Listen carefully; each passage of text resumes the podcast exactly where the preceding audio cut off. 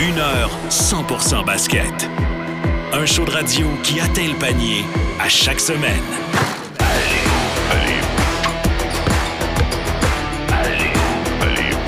Allez Hoop 360. Voici William Thériault.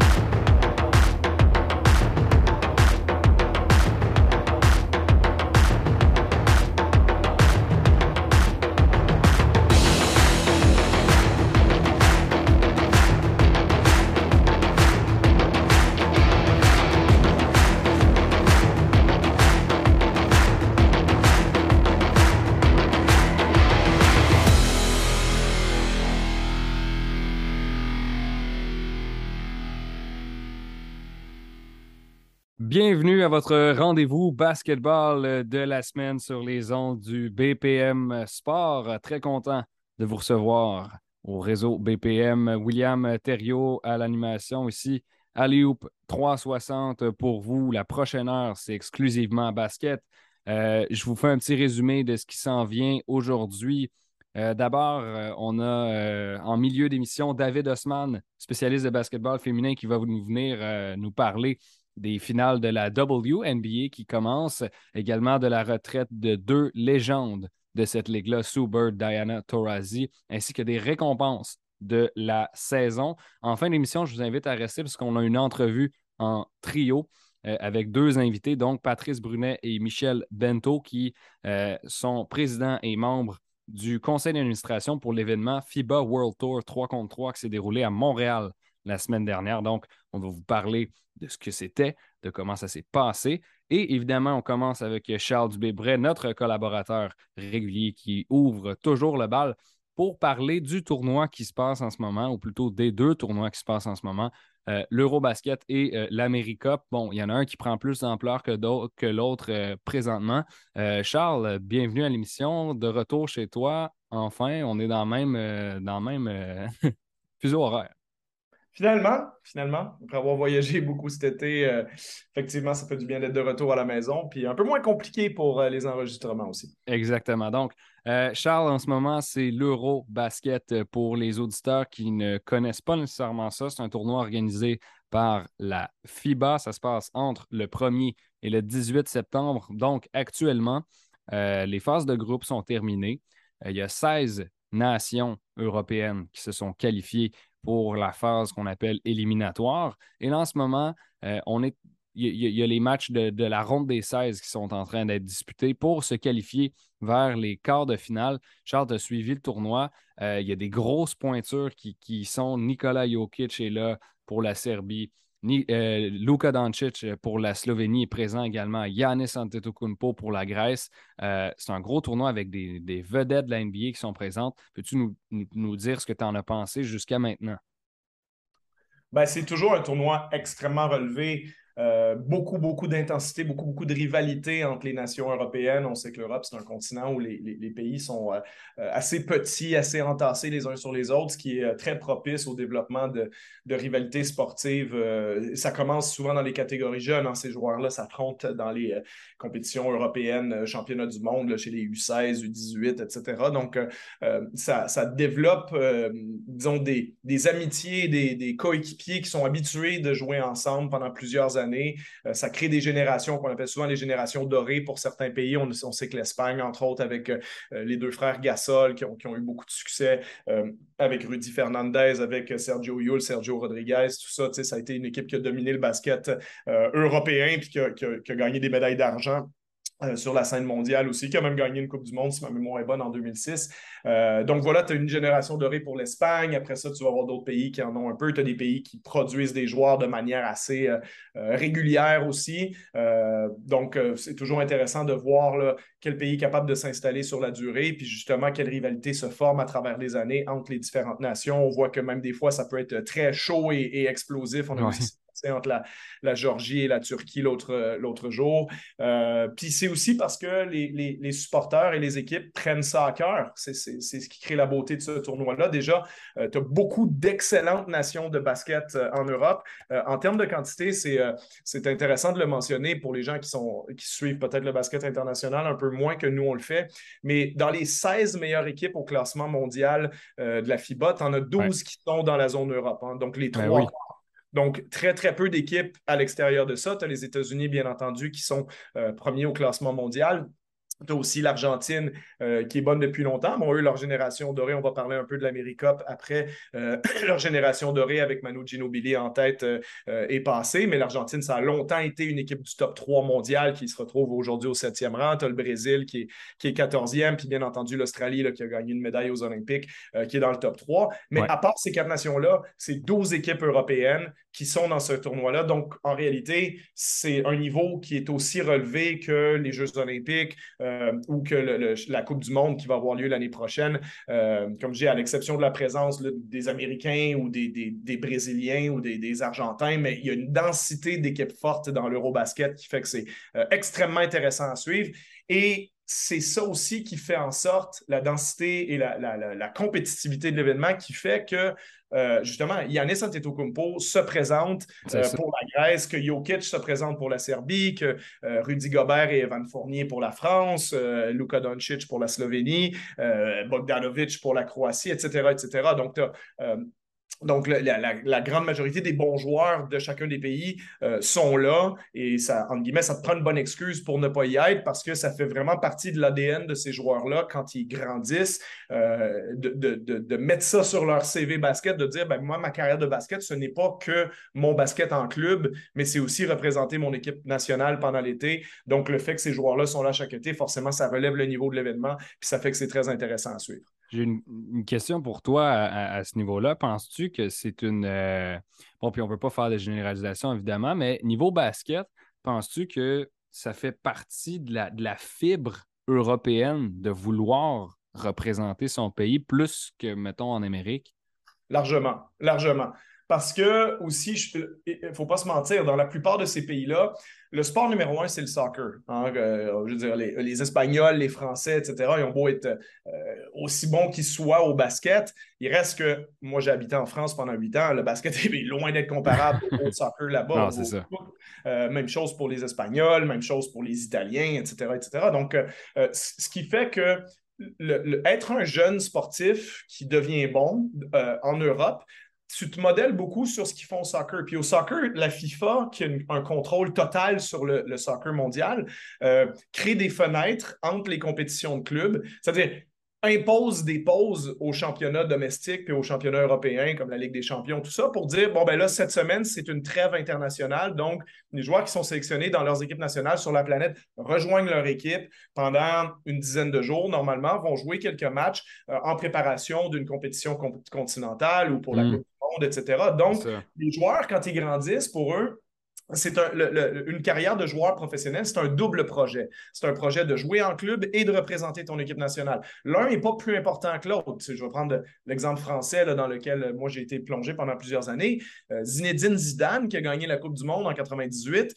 c'était pas plus important pour lui de jouer pour la Juventus euh, Turin ou pour le Real Madrid que de jouer pour l'équipe de France. Les joueurs actuels, c'est pareil. Kylian Mbappé, il va pas te dire que c'est plus important le Paris Saint-Germain que l'équipe de France pour lui, ou que ce soit Neymar pour le Brésil ou Lionel Messi pour l'équipe mhm. d'Argentine ou tout ça. C'est un double projet. Les deux sont importants et les joueurs de basket font la même chose. Tony Parker, quand il était en France, pour lui, c'était tout aussi important pour lui de représenter l'équipe de France que ça l'était de représenter les Spurs de San Antonio. Et ça, c'est vrai pour Pau Gasol, c'est vrai pour, on le voit avec Yannis Antetokounmpo en ce moment, on l'a vu pour Dirk Nowitzki avec l'Allemagne pendant des années, on le voit avec tous ces joueurs-là. Donc, c'est une grosse différence avec l'Amérique du Nord où, clairement, quand un joueur grandit, sa mentalité, c'est de jouer dans la NBA, c'est de gagner de l'argent, c'est de gagner le championnat NBA. L'équipe nationale, ben, OK, oui, on y pensera un jour, pourquoi pas, ça peut être sympathique, mais ça ne fait pas partie du cœur du projet autant que ça l'est euh, pour les joueurs européens.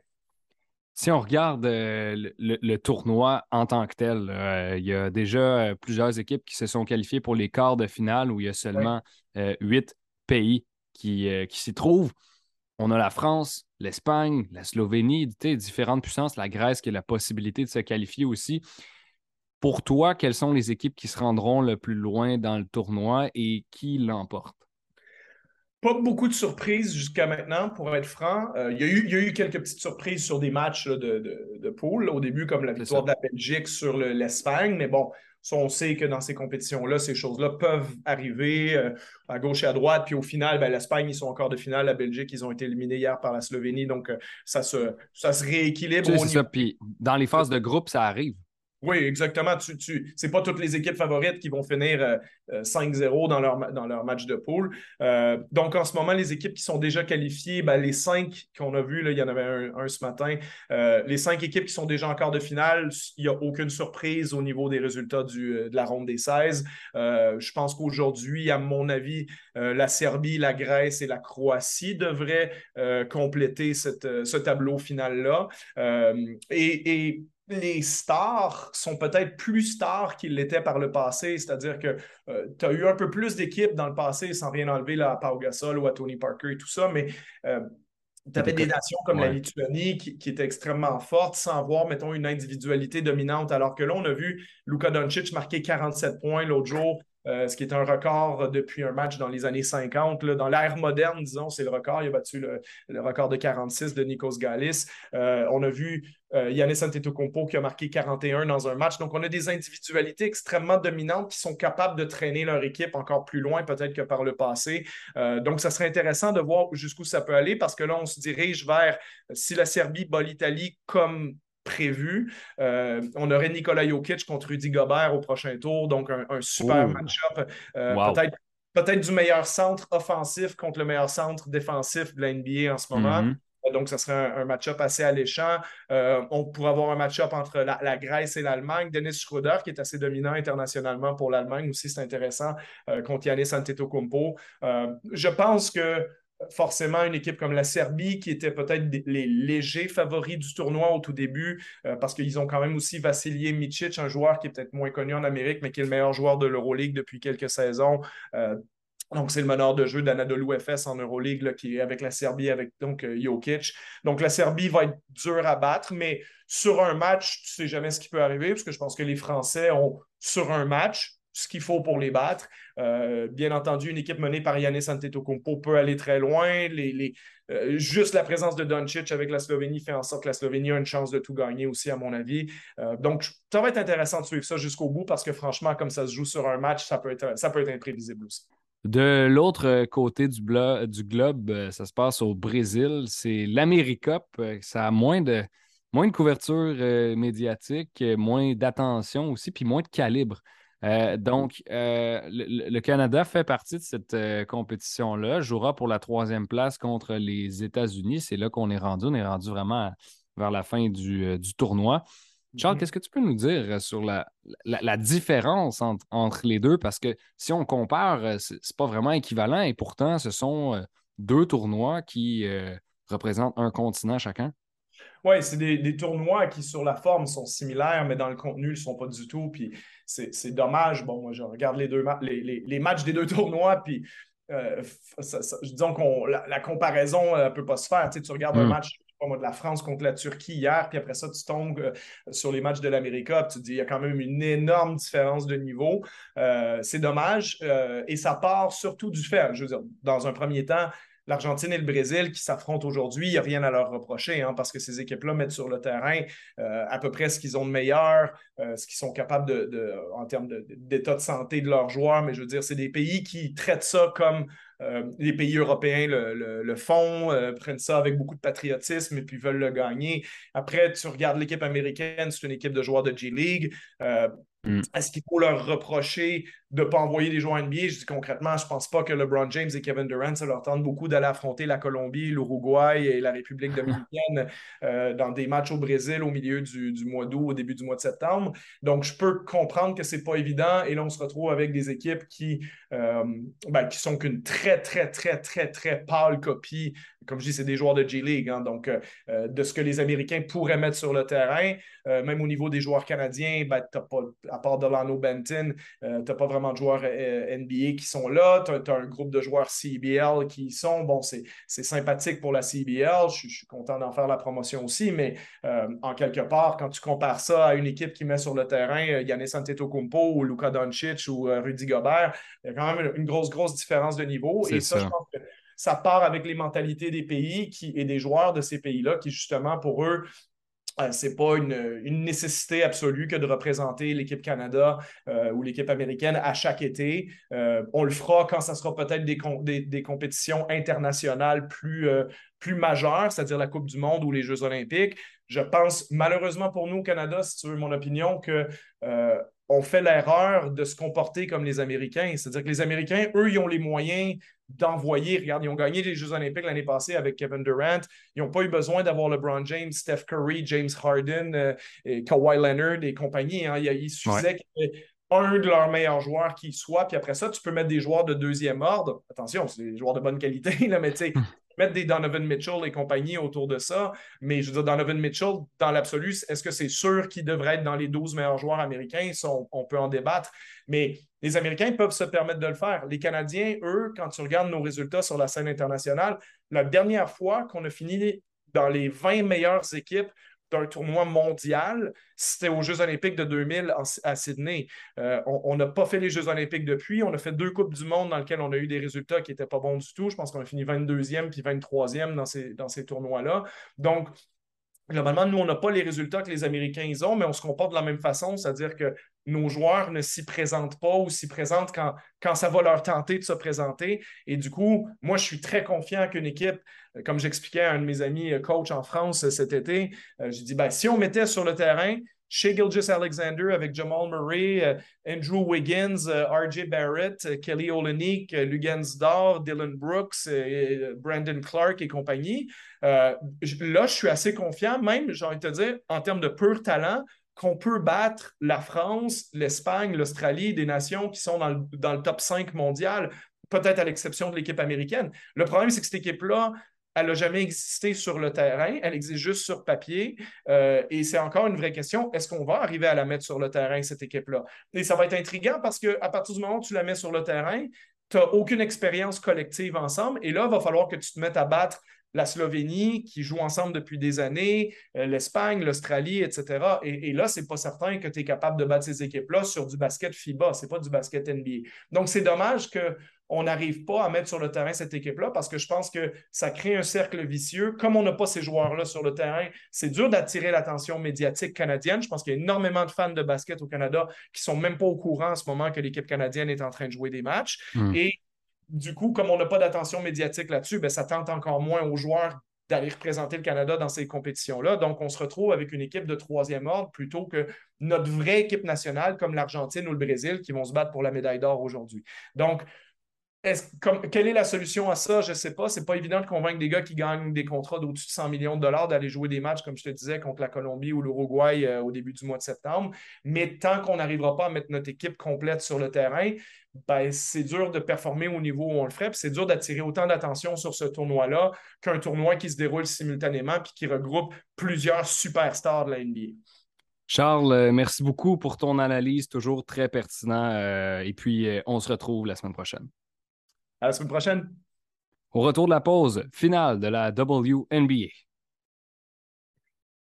On est de retour à l'émission Alléoupe 360 sur les ondes de BPM Sport. Il faut que je m'habitue euh, à le dire comme ça. On retrouve notre spécialiste de basketball féminin, David Osman, qui est au bout du Zoom. David, comment est-ce que ça va aujourd'hui? Très bien, très bien. Toi, William, je suis content. Tu sais déjà, à chaque fois que je suis là, je suis content. Mm-hmm. je, suis heureux. J'ai hâte qu'on discute de WNBA, la finale, tout ce qui est arrivé. Donc, sincèrement, je suis, je suis très content d'être là. Ben, c'est ça, tu l'as dit. Hein? Segment assez euh, chargé aujourd'hui. Finale de la WNBA qui commence. On va mettre la table pour cette euh, mm-hmm. série ultime de la saison 2022 dans le basketball professionnel féminin. Par la suite, une petite, euh, une petite euh, parenthèse sur les carrières de Sue Bird et Diana Taurasi, deux légendes, hein. je pense qu'on peut dire légendes de la WNBA euh, qui prennent leur retraite et par la suite des euh, récompenses de saison qui ont été attribuées. On va également dire un mot là-dessus. Donc, programme assez chargé, David. Je te lance tout de suite sur les finales de la WNBA. Les deux équipes qualifiées sont maintenant connues. On parle du Sun, du Connecticut et des Aces de Las Vegas. Décortique-moi un peu, qu'est-ce qui se passe dans cette série? C'est qui les joueurs importantes? Qu'est-ce qu'il y a à savoir?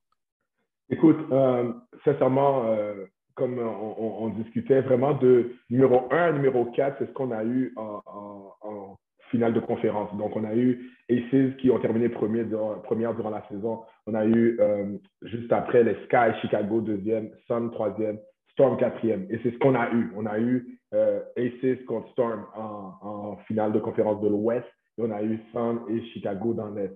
Euh, pour moi, clairement, le parcours des Aces est un parcours quasi parfait. Donc, mhm. première série, 2-0 euh, contre Diana Taurasi et, et, Mercury Phoenix.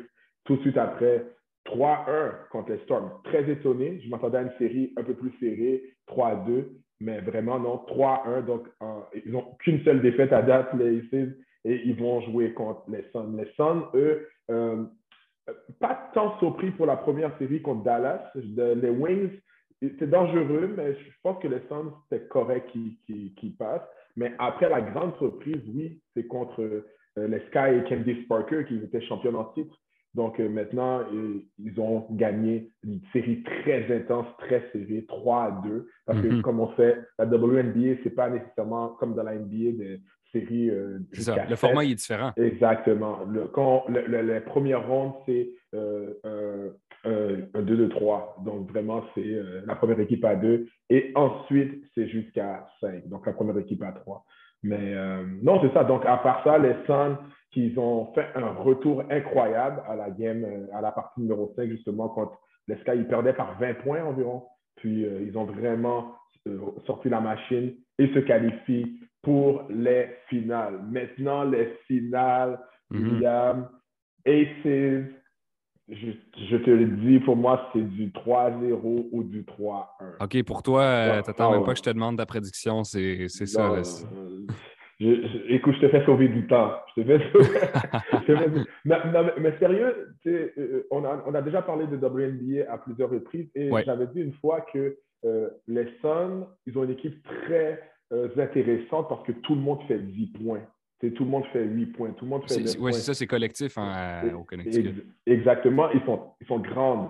Donc, ils ont de, très bons intangibles. Donc, j'imagine qu'une de Wanna Bonner, qui, qui, est très grande physiquement, mais pourrait surveiller une Eja Wilson mais, ou une Brianna Jones, mais une Eja Wilson est tellement imposante physiquement, elle est forte. Donc, est-ce que quelqu'un va être capable de la matcher? C'est là où je me dis que vraiment les Suns, ils ont une équipe très, très, très bien rodée, je pourrais dire, en termes de position. Mais quand je regarde l'expérience, le, à quel point ils sont profonds euh, à, à, Las Vegas, sincèrement, on, va voir, on va voir, on va voir. Je peux, peut-être me tromper, mais Las Vegas, là, sont partis pour, pour la victoire d'après moi.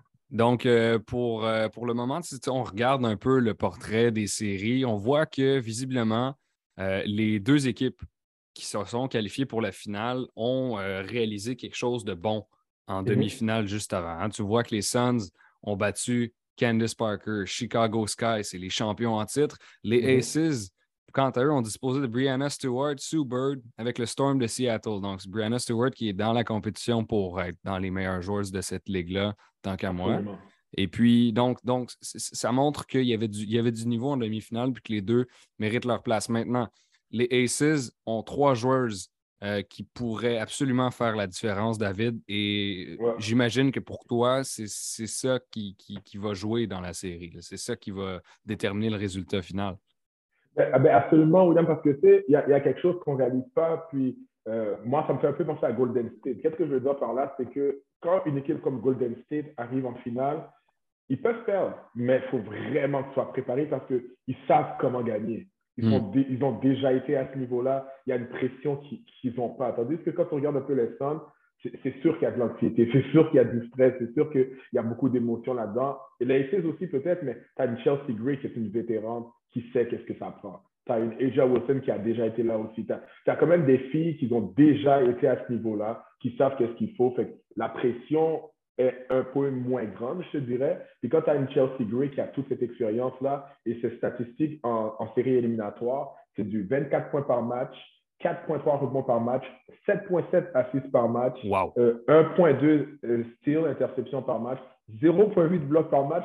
Mais la statistique qui m'impressionne le plus, William, c'est qu'elle tire à un taux de réussite de 62,6% Ça, c'est absurde. et aux 3 points, 59,5% Et elle en shoot environ 6 à 7 par match. Donc, ce n'est pas une, une, fille qui prend juste un ou deux tirs. Elle en 3 ou 4 par match. Ça, c'est honnêtement exceptionnel de, tirer pour autant, sachant qu'une moyenne de trois points considérée comme bonne quand tu es en haut de 37% puis que tu me dis que tu tires dans les 50, c'est absolument débile. C'est incroyable. Puis, si tu vois les tirs qu'elle prend, c'est des tirs contestés. Mais tu vois, il y a une confiance, il y a une assurance. Elle, elle sait où ce qu'elle est. Puis après, tout de suite, tu rajoutes une AJ Wilson qui, elle, maintenant, est à 20,5 points par match, 10,8 rebonds par match, 2,7 passes décisives par match, 0,7 interceptions. Et ça, c'est une statistique que beaucoup de gens sous-estiment, mais 2,3 blocs par match, je trouve que c'est énorme. Euh, c'est difficile. Les gens, ils pensent que oh, c'est juste deux. Non, non, non. Au niveau des statistiques, au niveau des, des contres, là, c'est beaucoup. Et en plus, elle tire 55,4% Donc, c'est difficile. Ces deux filles-là sont dans la même équipe, puis il y en a une autre. Oui, après, tu as Kelsey Plum qui est hybride. moi, j'ai eu la chance de la voir jouer NCA et ah, elle, a elle, avait des chiffres incroyables, du 38 points, du 40 points, et elle reproduit maintenant la même ah chose. Et, et, on s'était dit que, quand dans une autre émission, on avait dit qu'elle était tellement dominante juste qu'elle était blessée. Mais là, maintenant qu'elle est revenue, elle est à 18,8 points par match, 4,2 rebonds par match, 3.3 passes décisives par match, 0.8 interceptions par match. Donc, tu as trois filles qui ont des, des, des, statistiques comme ça, mais tu as aussi Jackie Young qui a gagné la joueuse la plus améliorée, qui est aussi dans ton équipe. Donc, sincèrement, pour moi, les SC, ils ont tellement euh, d'outils, ils ont tellement d'armes. C'est là où je me dis, waouh, comment tu fais ou, quel genre de, jeu défensif tu dois avoir pour surveiller ces trois filles-là. Donc, les euh, noms à retenir Chelsea Gray et Joe Wilson. Kelsey Plum joue pour les Aces de Las Vegas. C'est contre le Sun de Connecticut en finale, premier match aujourd'hui. Ça se passe maintenant, en mm-hmm. direct. Donc, euh, allez suivre ça euh, sur les ondes de Radio-Canada Sport. On avait eu Olivier Paradis le mieux, le descripteur, la semaine dernière. Allez l'encourager si jamais ça vous intéresse. Finale de la WNBA. David, on a deux légendes de la WNBA qui ont pris euh, leur retraite à la suite de leur élimination euh, de leurs équipes euh, respectives dans les séries éliminatoires. Sue Bird, Diana Taurasi. Sue Bird, là, pour, faire un court résumé, a été choisie première overall au repêchage de 2002. 41 ans, 13 fois euh, joueuse étoile, et je vais t'en laisser, David, je vais t'en laisser dire. Je, fais un, petit, un tout petit résumé. Là. une carrière extrêmement impressionnante, toujours avec le Storm de Seattle. Diana Taurasi, de son côté, premier choix en 2004. Elle a 40 ans. Elle vient tout juste de prendre sa retraite 10 fois. All-Star, est-ce que tu peux nous parler brièvement de leur brillante carrière à toutes les deux? Ben, déjà, une statistique très intéressante, c'est que Sue a fait toute sa carrière à Seattle. Moi, je trouve ça très intéressant. Euh, et Diana Taurasi, toute sa carrière à Phoenix. Ben je trouve que c'est quelque chose qui est devenu un peu plus rare dans, mm-hmm. dans, la génération dans laquelle on est. Il y a beaucoup de changements d'équipe. Et, ces filles-là, ces femmes-là, ces, légendes-là, elles ont, elles ont réussi à rapporter des titres à ces équipes-là. Donc, on parle maintenant de Sue Bird qui est une championne déjà dans l'âme depuis euh, l'Université du Connecticut, puisqu'elle a déjà gagné deux championnats nationaux. Elle arrive dans la WNBA. Euh, elle gagne quatre fois, 19 saisons, euh, 13 fois je étoiles, comme tu as dit, mais une statistique euh, qui vraiment saute aux yeux, c'est qu'elle est euh, la numéro un de tous les temps au niveau des passes décisives dans la WNBA, ce qui est une très, très, très belle statistique. Donc, pour moi, clairement, c'est une future Hall of Famer. c'est clair. là, tu as ensuite Diana Taurasi, qui était sa coéquipière en 2002 au Connecticut et ils ont gagné ensemble donc, au mhm. niveau universitaire. Donc, euh, déjà là encore, donc c'est vraiment la même génération de, de, de, joueuses qui ont été les deux sélectionnées, comme tu as dit, en premier, premier, premier choix, première ronde. Euh, tu as Diana Taurasi maintenant, qui, qui, qui, a une carrière un peu plus flamboyante, je dirais, que Subert, parce qu'elle scorait un peu plus. Subert a toujours été plus une joueuse d'équipe qui fait euh, des passes, etc. Mais tu as Diana Taurasi euh, qui a gagné aussi trois fois championne de la Ligue, deux fois, euh, comme on dit, Finals MVP. Une fois joueuse par excellence de la saison aussi, elle a gagné ça. Puis maintenant, elle est la première de tous les temps au niveau WNBA en termes de points en, saison régulière et en série éliminatoire, en plus d'être la numéro un, euh, trois points réussis. Donc, vraiment, on parle vraiment d'une fille qui a eu des, des, matchs de 47 points. c'est vraiment une, c'est vraiment ah une joueuse qu'on perd là, dans, dans, la WNBA. Là, pour, euh, j'ai une question pour toi, David. Euh, considérant qu'on qu'on voit la retraite de la meilleure passeuse de tous les temps en Suber, de la meilleure pointeuse de tous les temps en Diana Taurasi, qu'est-ce que tu penses que ça va avoir comme impact dans la WNBA que des légendes comme ça euh, s'en aillent euh, par la suite? Est-ce qu'on a des, jeunes qui, viennent prendre leur place ou comment ça fonctionne dans ta tête, ce qui s'en vient euh, sans elle dans la ligue? Mais, qu'est-ce que j'aime, c'est de voir ce genre de jeux-là. Exemple, quand Yukon joue, qu'elles reviennent. Déjà là, mm. pour moi, c'est quelque chose de super intéressant. Imagine-toi une joueuse de 17, 18, 19 ans qui a sa game, puis il y a Sue Bird et Diana ouais, qui te regarde. puis là, maintenant, puis je parle l'exemple d'une fille comme Paige Bucker, qui est à Yukon, ou Amy Fudd.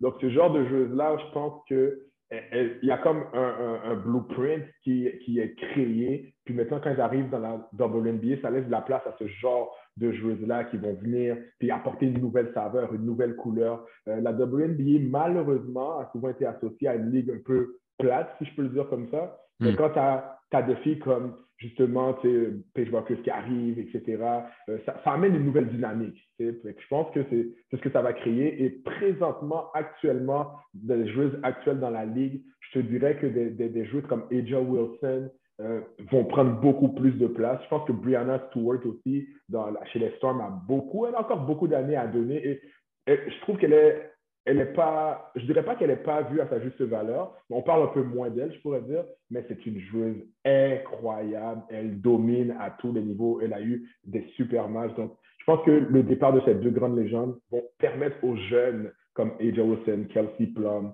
euh, Ryan Howard, toutes ces jeunes joueuses-là de pouvoir maintenant euh, avoir un peu plus euh, de, de, visibilité. Tu as mentionné le, nom d'AJ Wilson, puis on, on, en a déjà parlé en parlant de la finale. Par contre, euh, je pense qu'une qu'une une nouvelle discussion sur elle s'impose parce qu'elle remporte, puis là, on va parler des récompenses dans la WNBA. MVP et, attention, joueuse défensive de l'année, la même saison. Ah, écoute, Edia Wilson, elle, est, comme on dit là, elle est une joueuse complète. Elle est capable de tirer du 3 points. Elle est capable de jouer en attaque de la même manière qu'elle peut te faire une game de 30 points. Elle est capable de te faire aussi une partie où elle lance 4-3 points. Elle est capable de te faire une partie où elle donne 3 blocs. Donc vraiment, je trouve que son titre est juste. Il y avait beaucoup euh, de possibilités pour d'autres filles aussi. Je trouve que mhm. Kelsey Plum a une année superbe. Euh, Brianna Stewart aussi a une année superbe. Mais quand tu regardes l'impact de AJ Wilson sur son équipe, clairement, on est capable de se dire, OK, oui, je comprends pourquoi elle gagne parce qu'elle joue les deux, euh, des deux côtés. même, elle va courir en attaque, scorer, elle va retourner en défense, bloquer le ballon. Donc, elle mérite amplement son titre de joueuse de l'année euh, de la saison régulière, en plus de joueuse défensive, à 100% 26 ans et Joe Wilson, c'était sa cinquième saison, déjà son deuxième MVP. Uh-huh. Donc, euh, elle commence à, se bâtir une collection. Il y a eu quatre autres récompenses. Euh, veux-tu euh, nous les résumer, David? Oui, en plus de, ça, dans les Aces, les Aces ont été vraiment décorés cette année. Puis, s'ils gagnent, ça veut dire qu'il y a une, récompense de plus en tant que championne. Mais là, il y a eu Jackie Young qui a gagné la joueuse s'étant le plus améliorée de la mm-hmm. WNBA qui joue aussi pour les Aces. Il y a eu, à sa première année, il y a la légende aussi, Becky Hammond, qui est entraîneur maintenant des Aces, qui a gagné entraîneur de l'année. donc, les Aces sont vraiment décorés en plus du MVP et du, jeu défensif de Aja Wilson.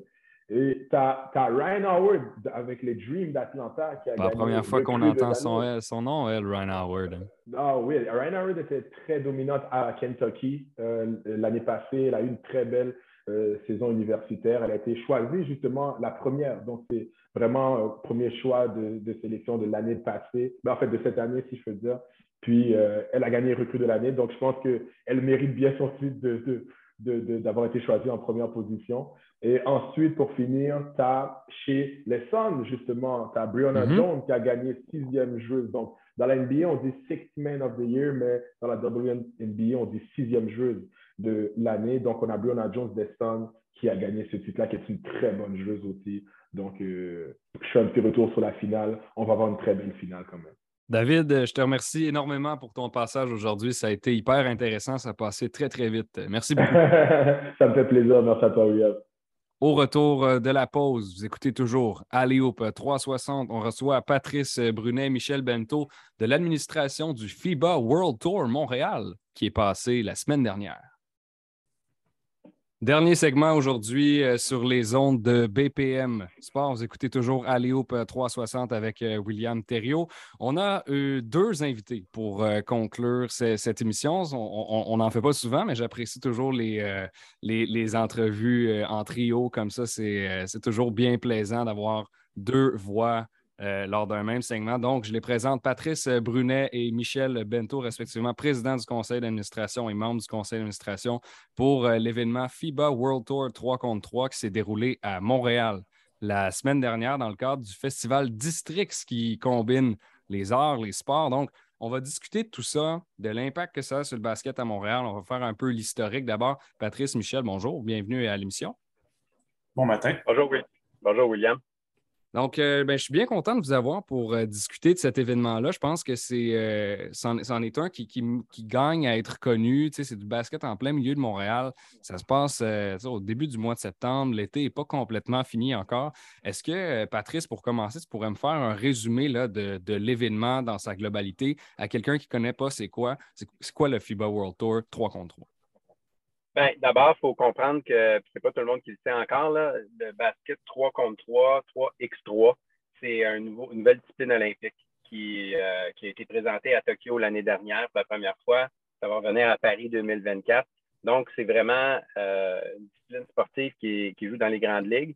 Et ce que ça implique, c'est que la Fédération internationale, qui est la FIBA, euh, met en place un World Tour, donc un circuit international avec à peu près une quinzaine de, de compétition, dont à Montréal, pour que, euh, puis pour recevoir non seulement les meilleurs au monde, mais euh, ces meilleurs au monde-là, ils ont accès à, des bourses importantes, euh, puis du, un classement mondial qui va leur permettre de se qualifier pour aller aux Jeux olympiques, aux prochains Jeux olympiques. Donc, c'est vraiment quelque chose de majeur qu'on a réussi à attirer à Montréal.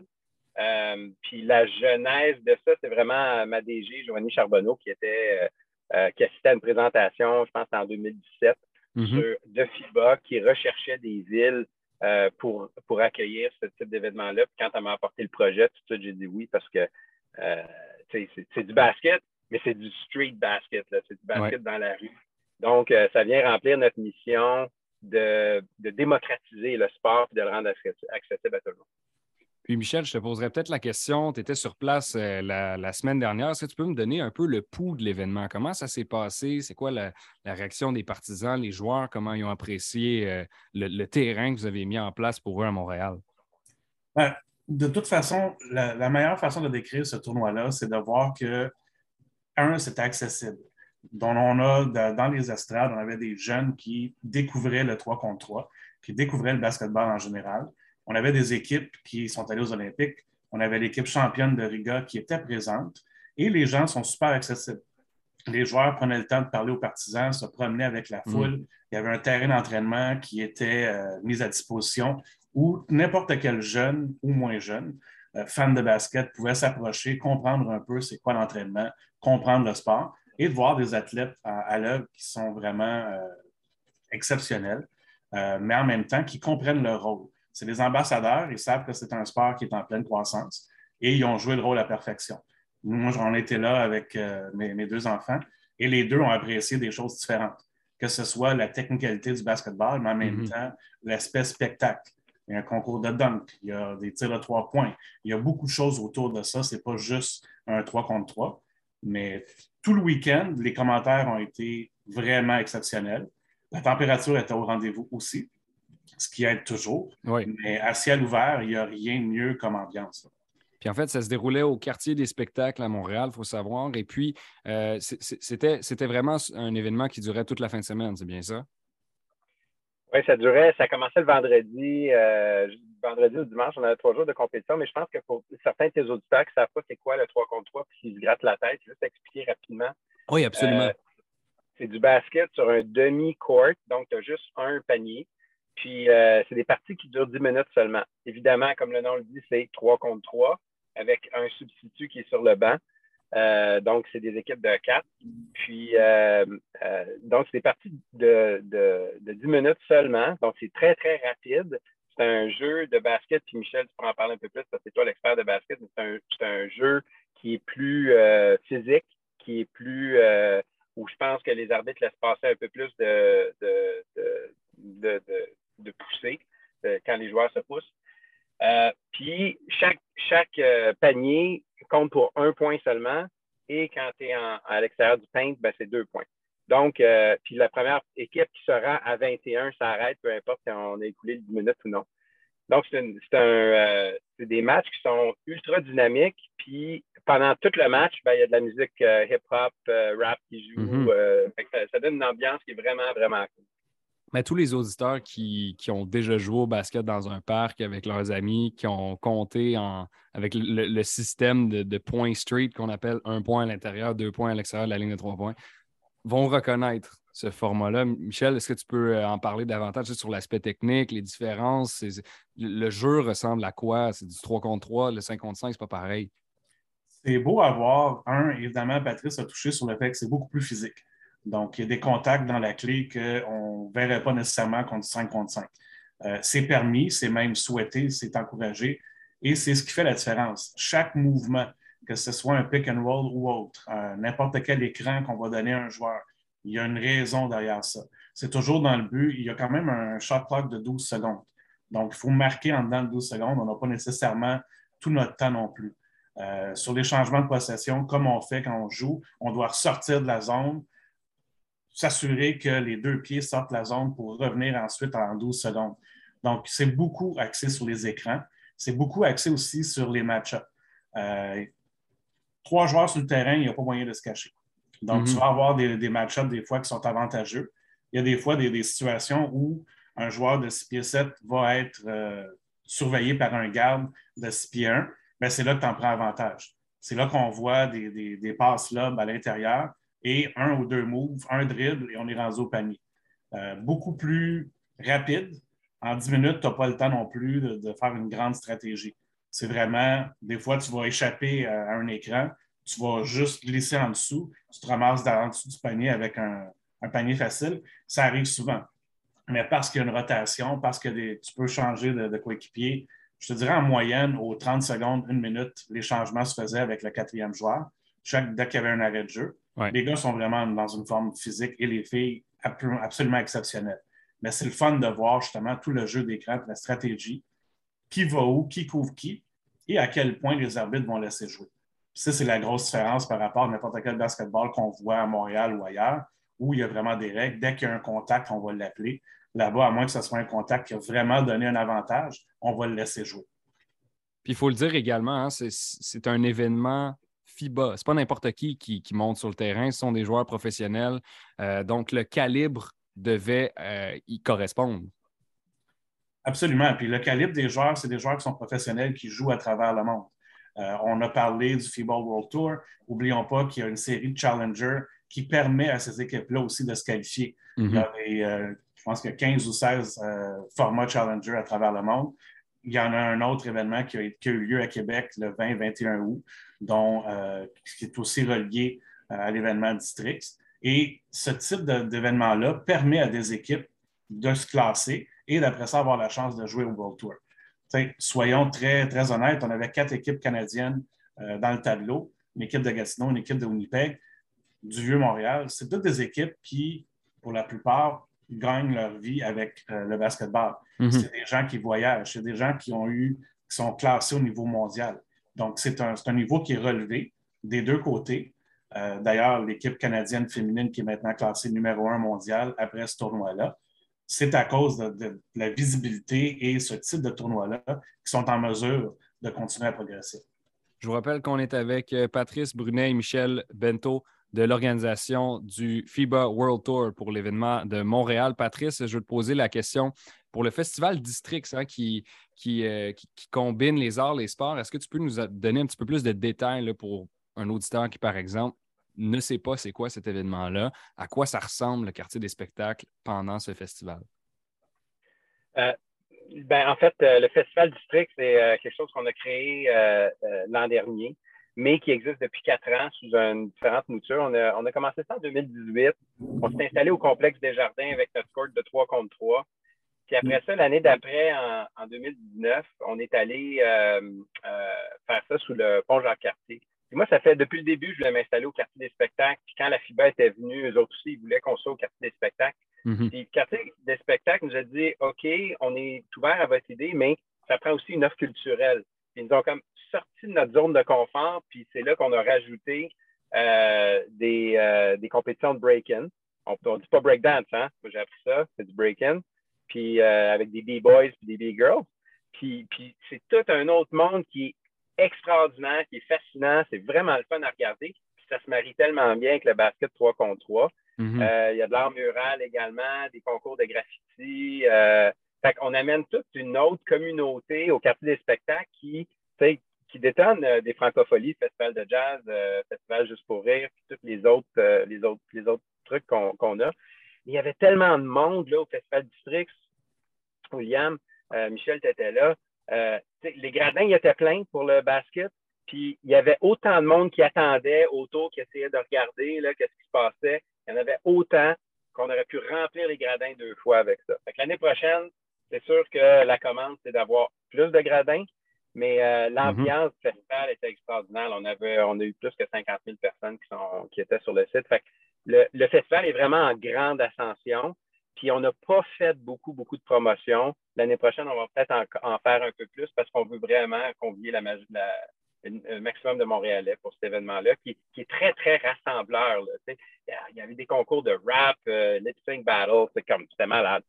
Ça, amène, euh, tu sais, ce que tu décris, ça amène euh, une ambiance un peu plus urbaine. c'est du basket, c'est du, euh, de, la danse, de l'art mural. Ça amène ce, genre de vibe-là qui n'est pas toujours présente, par exemple, au Francofolie. C'est vraiment, ça détonne, c'est pas la, pas la même chose.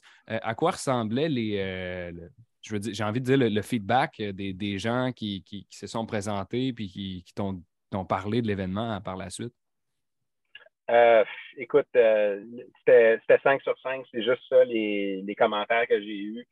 Euh, c'était une expérience qui était, qui était différente. Les gens arrivaient pour teiner un peu. Tu sais, commencé au quartier des spectacles, des fois, tu te promènes, tu sais pas trop qu'est-ce qui se passe, tu entends du bruit. Mm-hmm. Puis il y a des gens qui étaient là qui sont restés des heures là, parce que tu, te promenais d'une station à l'autre, tu avais, avais, autant de l'art mural, comme je disais tantôt, qu'un rap battle. Puis, puis tu sais, un rap battle, pas en anglais, là, en keb.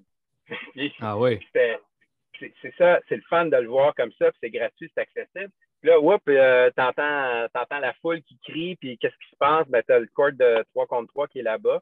On avait aussi un autre court de 3 contre 3 à l'intérieur au complexe des jardins. On avait des, euh, des compétitions qui avaient lieu en parallèle là aussi. Fait que, euh, les gens passaient la journée au complet une offre essentiellement qui était gratuite, là, puis il y avait beaucoup, beaucoup de fun. Puis, puis tout plein de Montréalais ensemble. sais les gens du quartier du spectacle sont venus me voir l'année dernière quand on l'a présenté pour la première fois, puis on dit on aime vraiment ça, on veut vraiment que vous reveniez parce que vous amenez euh, un crowd qui est différent, vous amenez du monde qui est différent mm-hmm. des spectacles. Puis, puis, nous aussi, c'est dans notre mandat de, diversifier l'offre euh, qu'on peut avoir. Fait, ils nous ont poussé en dehors de notre zone de confort en nous demandant d'avoir une offre culturelle. On l'a fait, puis je pense qu'on a dépassé les attentes. Très, très bonne nouvelle, ça, pour euh, la continuité du basket à Montréal. Puis d'ailleurs, Michel, ce que, ce que j'ai envie de te demander, Euh, qu'est-ce que ça représente un, événement comme ça qui est différent pour justement le basket dans une métropole où c'est un sport en pleine expansion? Ben, ça donne une autre porte, ça donne une autre façon aux jeunes qui pratiquent le basket depuis des années euh, de voir quels sont des débouchés possibles. Quand on parle d'un sport qui est maintenant un sport olympique, c'est sûr et certain qu'il y a des équipes traditionnelles de 5 contre 5, mais là, tu trouves une nouvelle vague complète où des jeunes, aussi jeunes que 8-9 ans, peuvent faire du 3 contre 3 peuvent se développer dans ce sport-là, peuvent grandir dans ce sport-là en parallèle de leur basketball civil ou scolaire. Donc, tu peux avoir une carrière parallèle. Il y a des compétitions de trois contrats pour les jeunes, euh, gars et filles. Donc, pour eux, c'est aussi d'aller voir leurs leur vedettes, leurs héros, si on veut, qui sont super accessibles. Moi, j'ai vu des jeunes qui jouent au 3 contre 3 être sur place. Les trois jours sont venus d'eux-mêmes avec les parents et hmm. de pouvoir discuter avec un joueur professionnel 3 contre 3. C'est très rare le nombre de sports où tu as, la, possibilité de faire ça. Donc, moi, j'ai vu des jeunes qui étaient émerveillés de voir ça. En même temps qu'ils regardaient le côté technique, ils étaient capables de dire OK, finalement, c'est une personne super sympa, capable d'être accessible. Ils prenaient le temps, les joueurs professionnels, de donner des trucs aux jeunes qui étaient dans la foule. Ils ont fait monter des jeunes sur le court entre les matchs, leur laisser la chance de tirer. C'est des choses que les jeunes vont se souvenir toute leur vie. Ben Ça ne coûte rien à personne. Mais je peux te garantir que ce jeune-là, qui ressort de là avec un T-shirt ou un ballon ou n'importe quoi, lui, il en a parlé à 500 personnes depuis qu'il depuis a fait ça. Ben, c'est comme ça qu'on va faire connaître le sport aussi. C'est un sport qui gagne à être connu. 10 minutes, 3 contre 3, un seul sub, il n'y a pas le temps, tu ne peux pas te cacher sur le court. C'est très intense mais en même temps, c'est des très beaux moves de basketball. Il y a des choses qu'on a vues là qu'on ne voit pas nécessairement. Puis c'est un sport qui est complètement différent de la NBA ou autre chose. Oui, Il y a des fans pour la NBA, aucun problème. Euh, très différent comme approche, très technique, très système de jeu. Le 3 contre 3, tu réagis. C'est un read and react, excuse-moi l'anglicisme.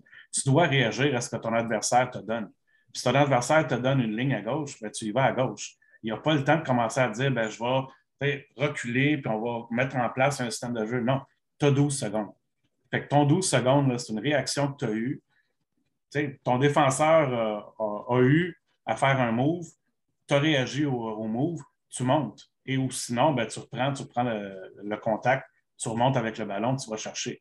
Donc, ça développe vraiment le sport en tant que tel, ça le fait grandir et ça donne une avenue complètement différente.